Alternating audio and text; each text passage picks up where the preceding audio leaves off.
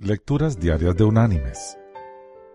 La lectura de hoy es de la segunda carta enviada por el apóstol Pablo a los cristianos en Corinto. Allí vamos a ir al capítulo 5 y vamos a leer el versículo 17, que dice, De modo que si alguno está en Cristo, nueva criatura es. Las cosas viejas pasaron, todas son hechas nuevas.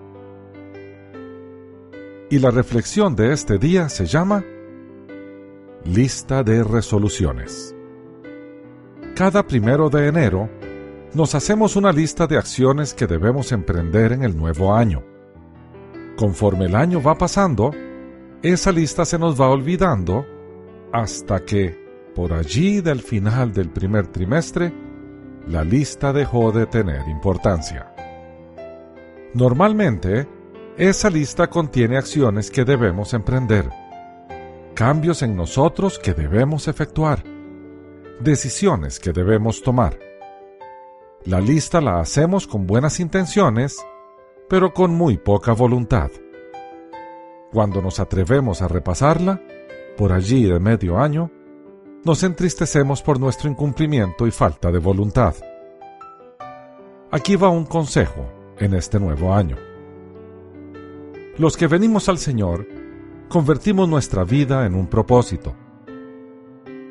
No solamente sobrevivimos cada día conservando nuestro trabajo o empresa, o nuestras posesiones como casa, automóvil o ahorros en el banco, sino tenemos la firme convicción de que fuimos hechos nuevos por Jesús con un propósito.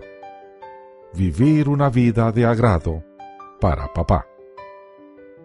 Agradar a nuestro Padre Celestial tiene que ver con darle su gloria en todo, amarle profundamente con agradecimiento y amar a nuestro prójimo cada día y todos los días.